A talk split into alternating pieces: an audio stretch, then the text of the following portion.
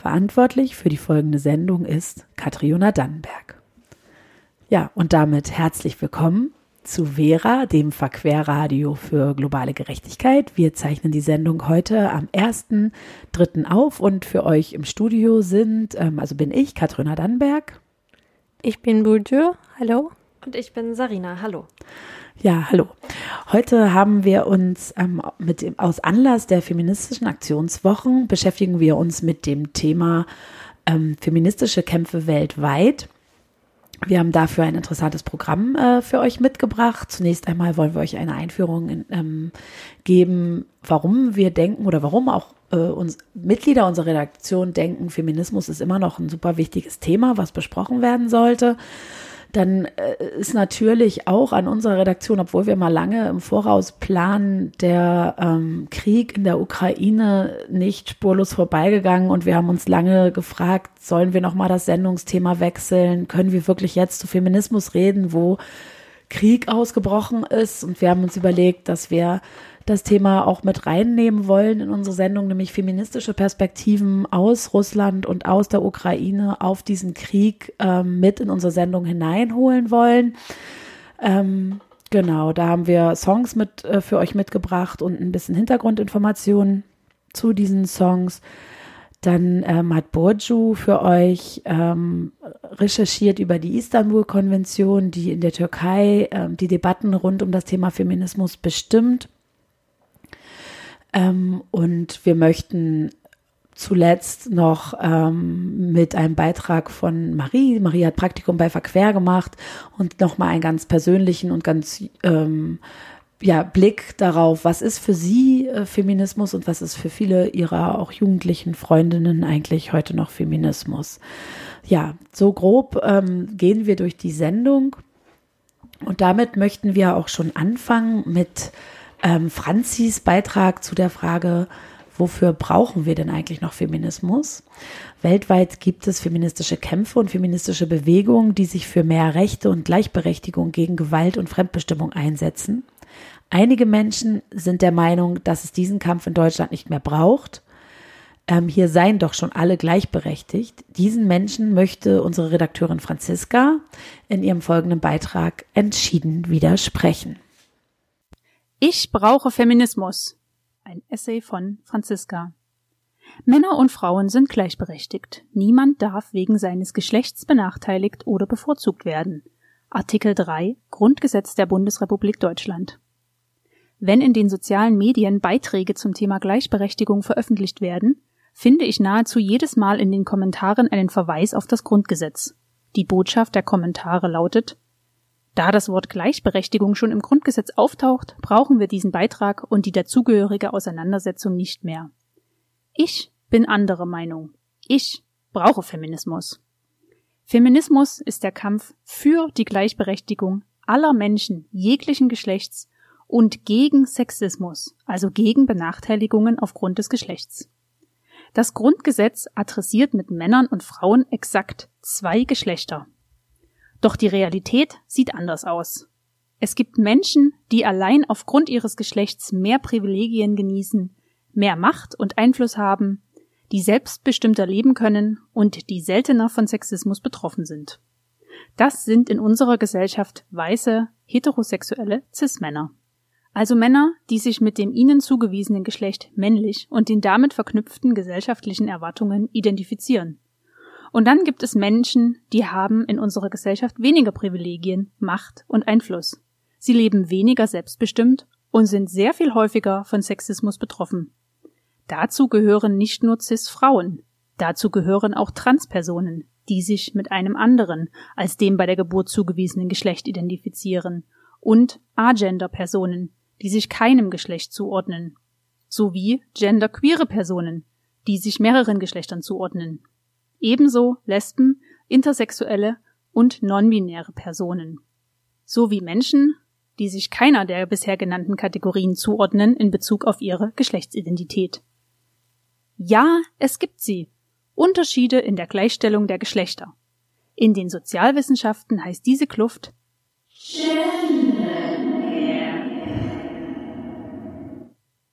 Gender Pay Gap, Gender Lifetime Earnings Gap, Gender Rent Gap. Gender Data Gap. Gender Health Gap.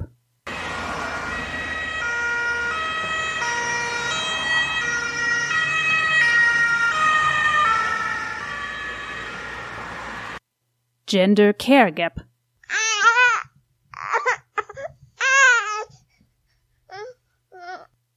Gender Orgasm Gap. Ah. Gender Education Gap. Digital Gender Gap. Gender Publication Gap.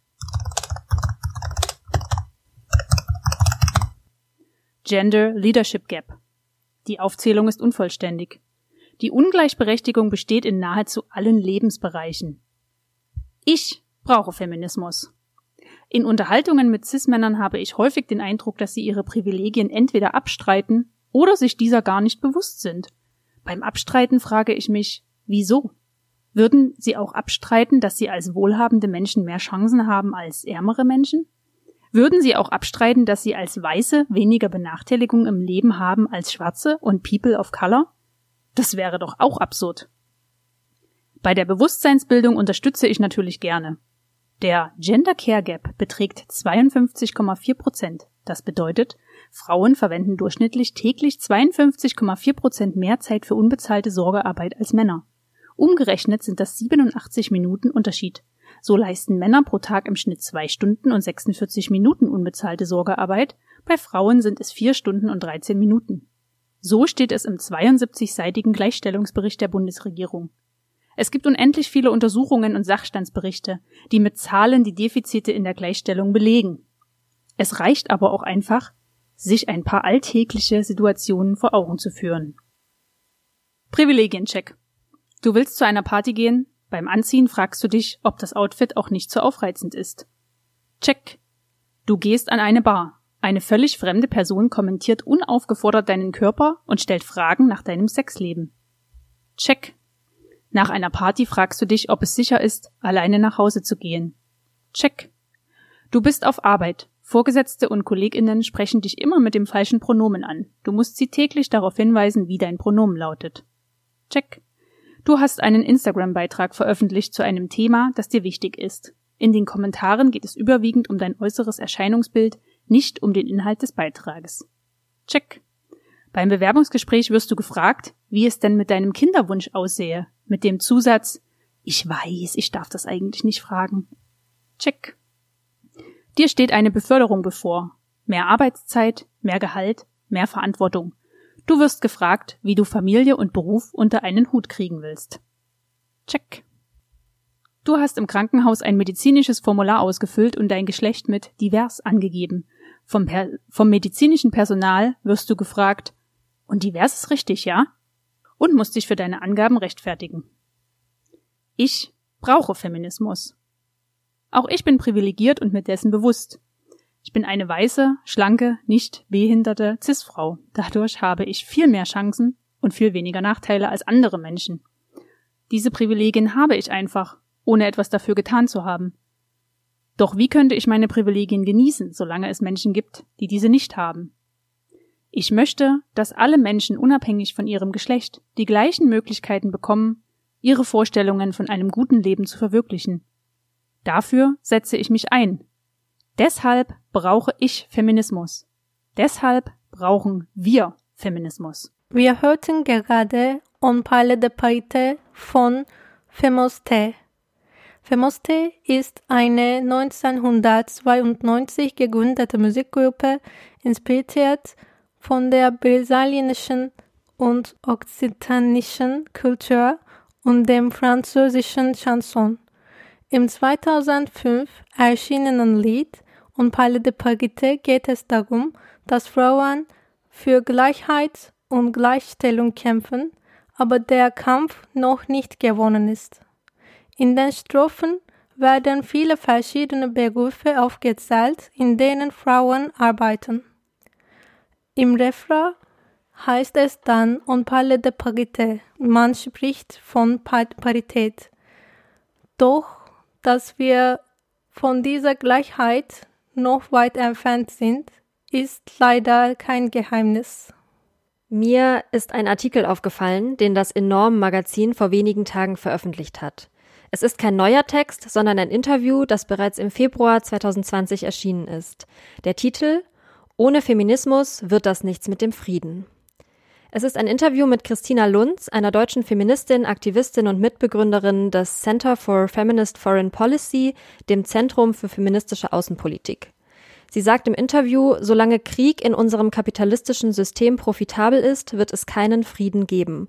Denn wirtschaftliche Interessen sind sehr machtzentriert und sehr maskulin. Sie fordert unter anderem eine ausgeglichene Repräsentation aller Geschlechter auf allen politischen Ebenen, eben auch in der Außenpolitik und Diplomatie. Denn gerade dort wurden Frauen lange ausgeschlossen. In Deutschland durften Frauen beispielsweise bis Anfang der 50er Jahre keine Diplomatinnen werden. Christina Lunz sagt im Interview auch, Frauen sind nicht per se bessere Außenpolitikerinnen, aber sie haben das Recht, die Hälfte der Macht zu haben. Wie gleichberechtigt ein Staat ist, ist auch ein signifikanter Faktor dafür, ob der Staat nach innen und außen gewaltbereit ist. In Friedensverhandlungen etwa, diesem kritischen Moment nach einem Konflikt, werden Frauen und andere benachteiligte Gruppen nicht mitgedacht. So kann kein nachhaltiger Frieden geschaffen werden. Das ganze Interview Ohne Feminismus wird das nichts mit dem Frieden ist auf der Webseite des Enorm Magazins abrufbar unter www.enorm-magazin.de.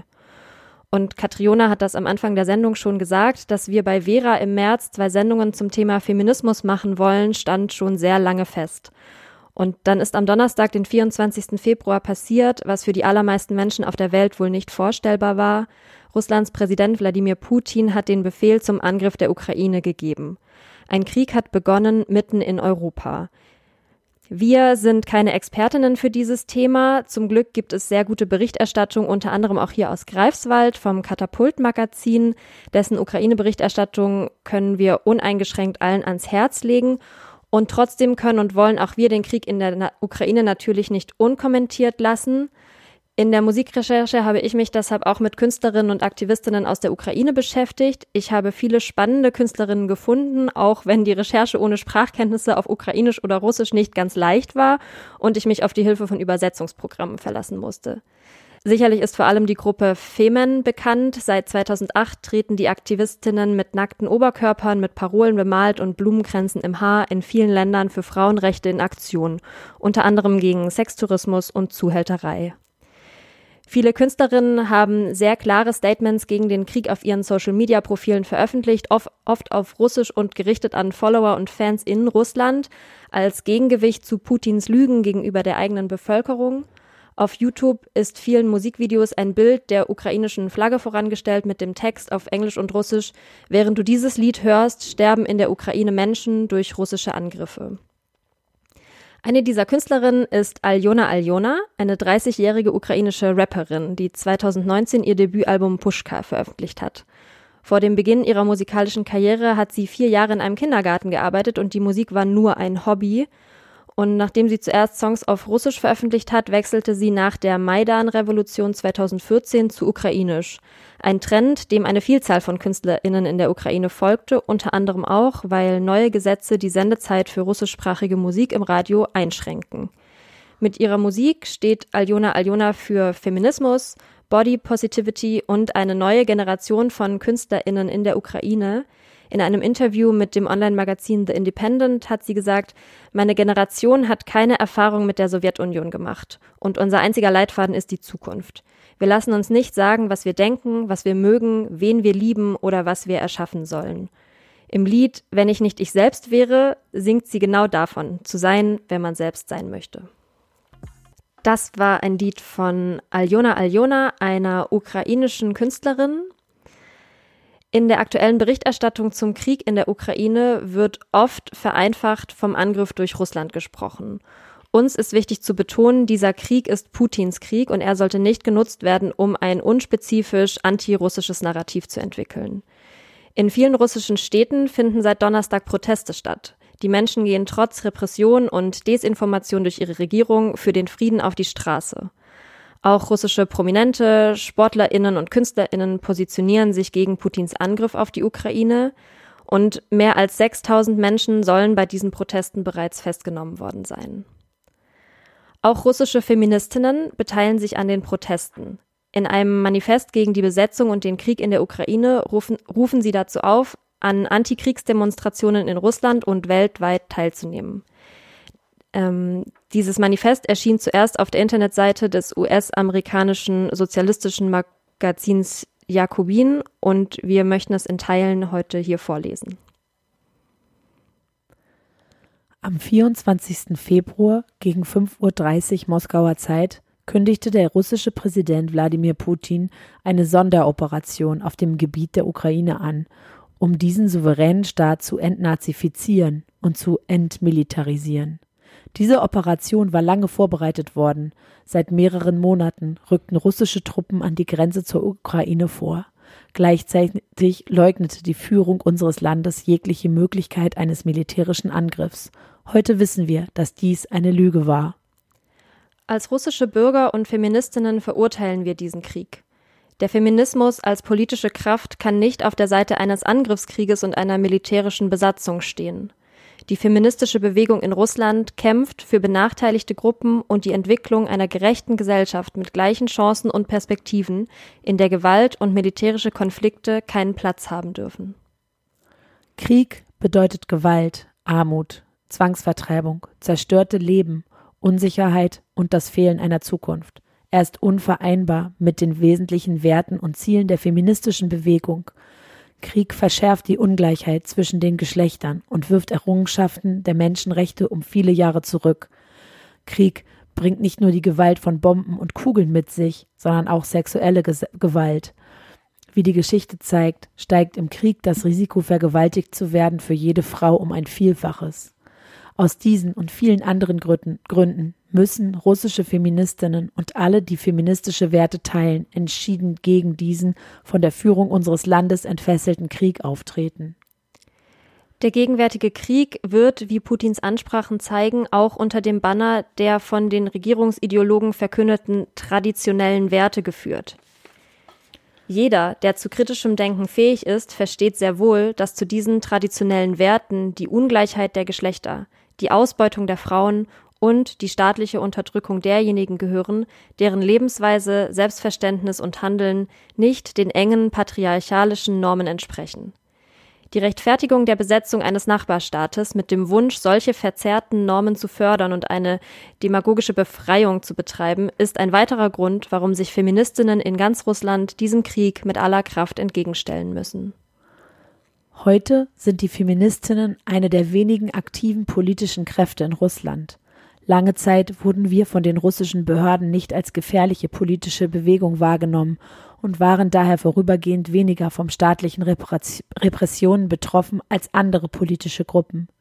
Wir rufen russische feministische Gruppen und einzelne Feministinnen auf, sich dem feministischen Antikriegswiderstand anzuschließen und ihre Kräfte zu vereinen, um sich aktiv gegen den Krieg und die Regierung, die ihn begonnen hat, zu stellen.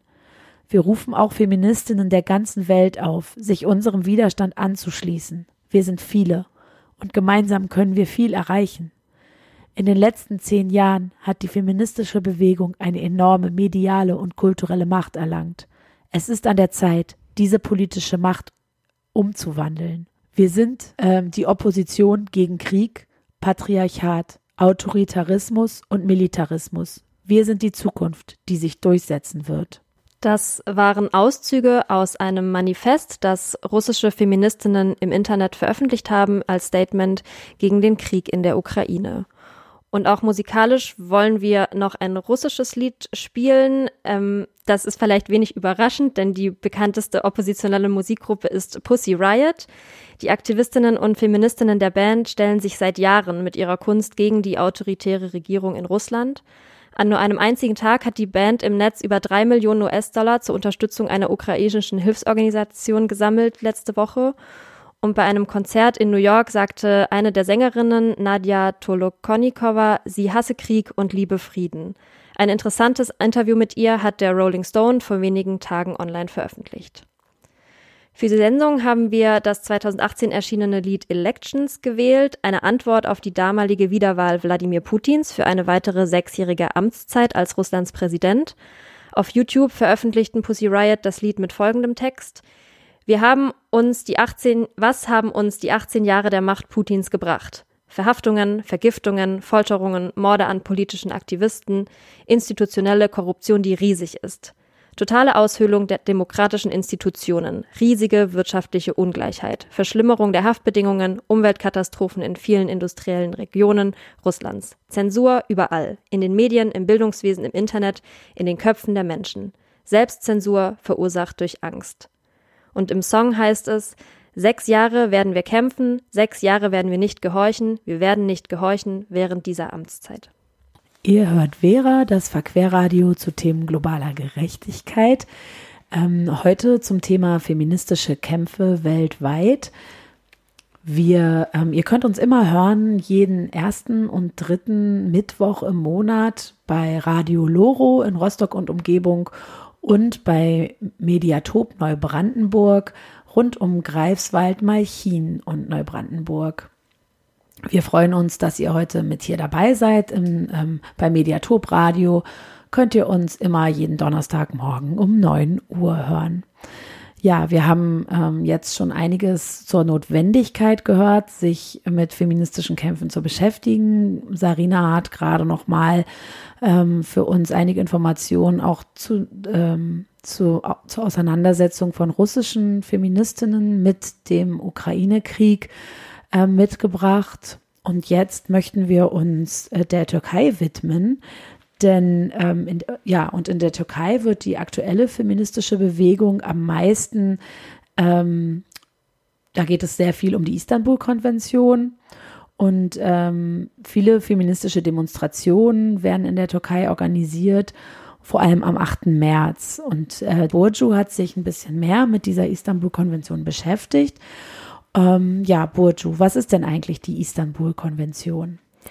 Die Istanbul-Konvention ist die Kurzform für das Übereinkommen des Europats zur Verhütung und Bekämpfung von Gewalt gegen Frauen und häuslicher Gewalt. Die Istanbul-Konvention ist ein internationales Abkommen, das darauf abzielt, Gewalt gegen Frauen und häusliche Gewalt zu verhindern. Die Istanbul-Konvention ist die erste europäische Konvention, die sich gegen Gewalt gegen Fra Frauen und Mädchen und häusliche Gewalt richtet. Sie hat fünf Hauptziele. Erstens, Frauen vor allen Formen von Gewalt zu schützen und Gewalt gegen Frauen und häusliche Gewalt zu verhüten, zu verfolgen und zu, ver und zu beseitigen. Zweitens, einen Beitrag zur Be Beseitigung jeder Form von Diskriminierung der Frau zu leisten und eine echte Gleichstellung von Frauen und Männern zu fordern, auch durch die Stärkung der Rechte der Frauen. Drittens, einen umfassenden Rahmen sowie umfassende politische und sonstige Maßnahmen zum Schutz und zur Unterstützung aller Opfer von Gewalt gegen Frauen und häuslicher Gewalt zu entfernen. Viertens, die internationale Zusammenarbeit im Hinblick auf die Beseitigung von Gewalt gegen Frauen und häuslicher Gewalt zu fordern. Fünftens, Organisationen und Strafverfolgungsbehörden zu helfen und sie zu unterstützen, um wirksam mit dem Ziel zusammenzuarbeiten, einen umfassenden Ansatz für die Beseitigung von Gewalt gegen Frauen und häusliche Gewalt anzunehmen. Ja, vielen Dank ähm, für diese Zusammenfassung. Warum wurde denn oder aus welchem Bedürfnis heraus wurde die Istanbul-Konvention geschaffen? Eine türkische Frau, Nahide Opus, legte viele Male bei der Polizei und der Staatsanwaltschaft gegen die Gewalt, die sie von ihrem Ehemann in der Türkei erlebt hatte, Beschwerde ein. Sie konnte in diesen Institutionen keine Ergebnisse erzielen und zog im Jahr 2002 vor den Europäischen Gerichtshof für Menschenrechte. Diese Handlung legte den Grundstein für die Konvention. 2009 befand der Europäische Gerichtshof für Menschenrechte die Türkei für schuldig, eine Frau nicht vor männlicher Gewalt geschützt und in Gerichtsverfahren diskriminiert zu haben. Aus Sorge um ihren internationalen Ruf initiierte die Türkei die Istanbul-Konvention zum Schutz des Einzelnen vor häuslicher Gewalt. Und wer sind die Vertragsparteien der Istanbul-Konvention? Die anderen Mitglieder des Europates, Europarates außer Russland haben die Konvention unterzeichnet. Armenien, Bulgarien, die Tschechische Republik, Ungarn, Lettland, Liechtenstein, Litauen, Moldawien, die Slowakia, die Ukraine und die Vereinigte Königreich sind, sind die Länder, die das Übereinkommen noch nicht ratifiziert haben. Ungarn und die Slowakia weigerten sich, die Konvention zu ratifizieren, während Polen signalisierte, sich 2020 aus der Konvention zurückzuziehen. 2021 trat die Türkei trotz weit verbreiteter Proteste mit der Unterschrift Erdogans offiziell aus der Istanbul-Konvention aus. Und warum hat sich die Türkei aus der Istanbul-Konvention zurückgezogen? Da die Istanbul-Konvention Begriffe wie sexuelle Orientierung und soziales Geschlecht erhält, werfen die TraditionalistInnen ihr vor, die türkische Familienstruktur zu stören. Wegen der Diskurse, dass die Konvention Homosexualität fördert, hat die Türkei die Konvention verlassen. Zu den genannten Gründen gehört auch, dass internationale Verträge zum Schutz von Frauen nicht erforderlich, erforderlich äh, sind und dies durch lokale Ersätze erreicht werden kann. Jedoch zeigt die Ursache der Konvention das nicht. Und was machen die feministischen Aktivisten am 8, am 8. März? Wie reagieren sie auf Erdogans Entscheidung? Trotz der homophoben Schritte des, des Staates rufen die Organisationsgruppe alle LGBTQs zur Demo auf. Sie sagen, wir geben die Istanbul-Konvention nicht auf. Jedes Jahr organisieren die AktivistInnen einen feministischen Nachtmarsch in Istanbul. Dieses Jahr findet der Marsch bereits zum 20. Mal statt. Ja, danke Burju ähm, für diesen Beitrag, ähm, diese ganzen Informationen zur Istanbul-Konvention. Wir haben passend zu dem Beitrag ein türkisches Lied mitgebracht. Burçak Çalası ist ein türkisches Lied, dessen ursprüngliche Autorin unbekannt ist. Es geht um eine Frau, die nach ihrer Hochzeit im Getreidebauernhof zu arbeiten gezwungen wird. Sie arbeitet ungern auf diesem Bauernhof, aber sie muss jeden Tag arbeiten. Dieses Lied singen die Aktivistinnen in der Türkei während der feministischen Demos, um unbezahlte Arbeit der Frauen zu betonen. 1999 hat die Band Eylül die Coverversion dieses Songs veröffentlicht. Eylül besteht aus drei Frauen, ähm, die türkische Folklieder singen. Wir haben in dieser Sendung zum feministischen Kampftag auch gute Nachrichten aus Kolumbien. Denn dort haben feministische Proteste zu erfolgreichen Änderungen im Kampf um reproduktive Rechte geführt. Kolumbiens Verfassungsgericht hat das bisher geltende Abtreibungsverbot gekippt und Schwangerschaftsabbrüche bis zur 24. Woche entkriminalisiert. Parlament und Regierung sind nun vom Gericht beauftragt, eine ganzheitliche öffentliche Politik zum Thema zu formulieren. Dazu gehören nach dem Urteil die klare Bekanntmachung der verfügbaren Optionen für die betroffenen Frauen während und nach der Schwangerschaft und die Beseitigung jeder Art von Hindernissen für die Wahrnehmung ihrer sexuellen und reproduktiven Rechte. Bisher waren Schwangerschaftsabbrüche in Kolumbien grundsätzlich verboten und nur in sehr begrenzten Fällen, zum Beispiel wenn die Schwangerschaft das Ergebnis einer Vergewaltigung war oder Gefahr für das Leben der Mutter bestand, gab es legale Ausnahmen. Jedes Jahr wurden in Kolumbien etwa 400 Frauen zu Haftstrafen von bis zu viereinhalb Jahren verurteilt. Meist ärmere Frauen aus den ländlichen Regionen, die wenig Zugang zu Informationen über legale Ausnahmeregelungen kannten. Angestoßen wurde die Gesetzesänderung durch die feministische Gruppe Causa Justa. Kolumbien ist nach Argentinien und Mexiko schon das dritte traditionell konservativ-katholische Land Lateinamerikas, in dem eine beharrliche Frauenbewegung erfolgreich gegen ein Abtreibungsverbot vorgegangen ist. Und aus Kolumbien haben wir uns für ein Lied der Künstlerin Yela Quim entschieden. Sie glaubt an Kunst als Mittel, um Wunden von sexistischem Krieg und männlicher Gewalt zu heilen. Sie rappt gegen Krieg und Ungerechtigkeiten, für geschlechtliche Vielfalt, Body Positivity und die Rechte der Frauen. Auch in der Bewegung für freie Abtreibung ist sie eine starke Stimme. Sich selbst bezeichnet sie als fette feministische Rapperin und sagt, feministische Kunst erreicht, was der akademische Diskurs nicht schafft. Yela Quim unterstützt Organisationen zur Prävention von sexueller Gewalt und der Betreuung und Begleitung ihrer Opfer. Mit dem Song Soy la Gorda reagiert Yelaquim auf Gewalt wie Körperzensur, Homophobie und Frauenfeindlichkeit. Ihr hört Vera, das Verquerradio zu Themen globaler Gerechtigkeit, heute zum Thema feministische Kämpfe weltweit.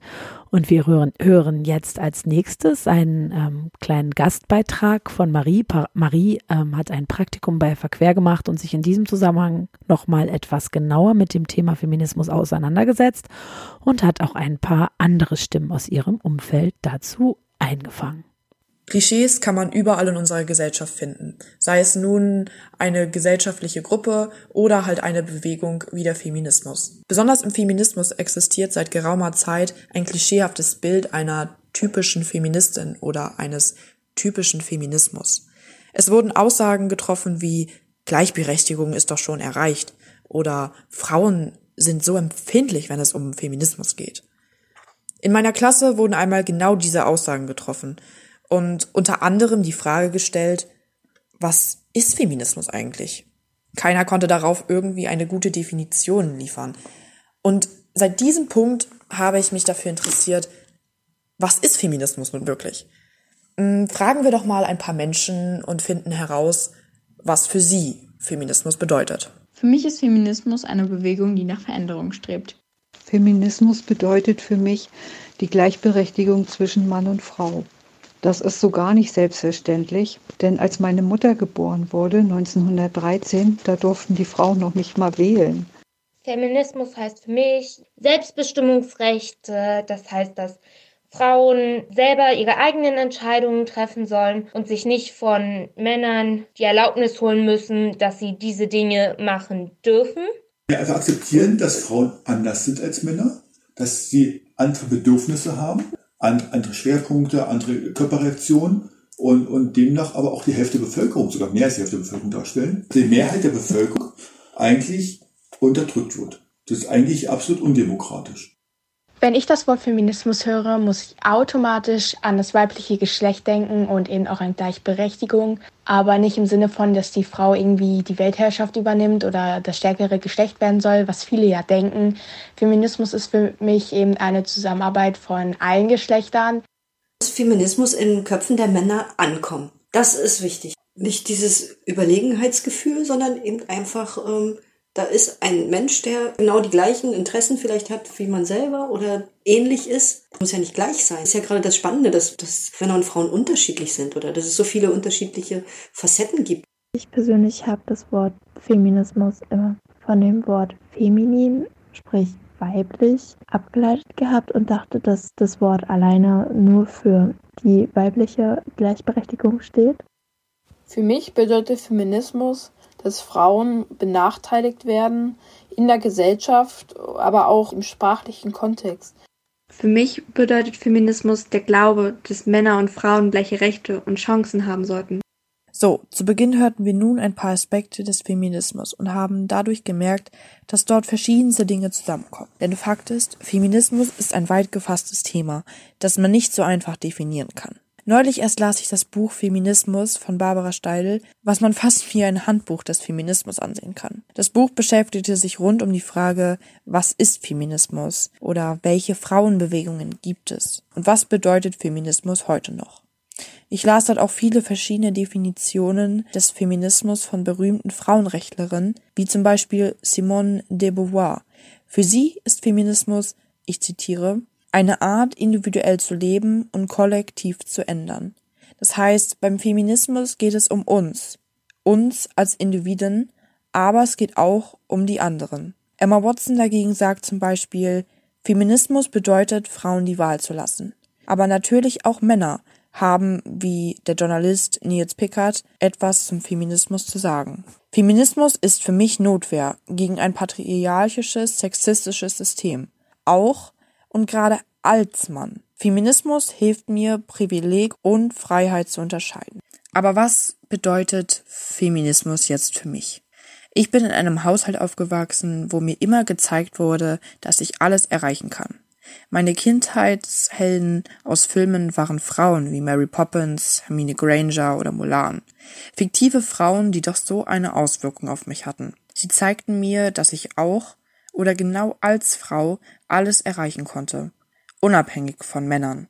Ich bin nie wirklich ungerecht aufgrund meines Geschlechtes behandelt worden, was nicht heißt, dass die Ungerechtigkeit mir nicht aufgefallen ist. Einmal, als ich noch kleiner war, fielen mir zwei Frauen und ein Mann im Bus auf. Die Frauen waren komplett bedeckt bzw. verschleiert. Man konnte nicht einmal mehr ihre Fingerspitzen oder Augen sehen. Später wurde mir erklärt, dass das eine Burka war und dass es religiöse Hintergründe hatte. Doch damals verstand ich nicht, warum der Mann ein luftiges T-Shirt tragen durfte und die Frau komplett bedeckt sein musste. Später, als Malala Yousafzai fast bei einem Attentat der Taliban gestorben war, nur weil sie für die Bildung der Mädchen in ihrem Land gekämpft hatte, war ich entrüstet. Für mich war nicht begreiflich, warum diese Frauen diese Dinge passierten. Jetzt, wo ich nicht mehr fünf Jahre alt bin, ist mir der religiöse Aspekt bewusst. Dennoch ist das Unverständnis für die Unterdrückung von Frauen geblieben. Seitdem habe ich mich für Feminismus weiterhin interessiert. Und immer, wenn irgendwo etwas mit Frauen und den Kampf ihrer Rechte geschrieben wurde, habe ich extra hingeschaut. Aber was Feminismus wirklich ist, konnte ich nie wirklich sagen. Ich dachte immer, es gebe nur einen Feminismus. Aber den Feminismus und die Feministin gibt es nicht. Es gab und gibt unterschiedlichste Formen des Feminismus, die unterschiedlichste Gruppen und Minderheiten unterstützen.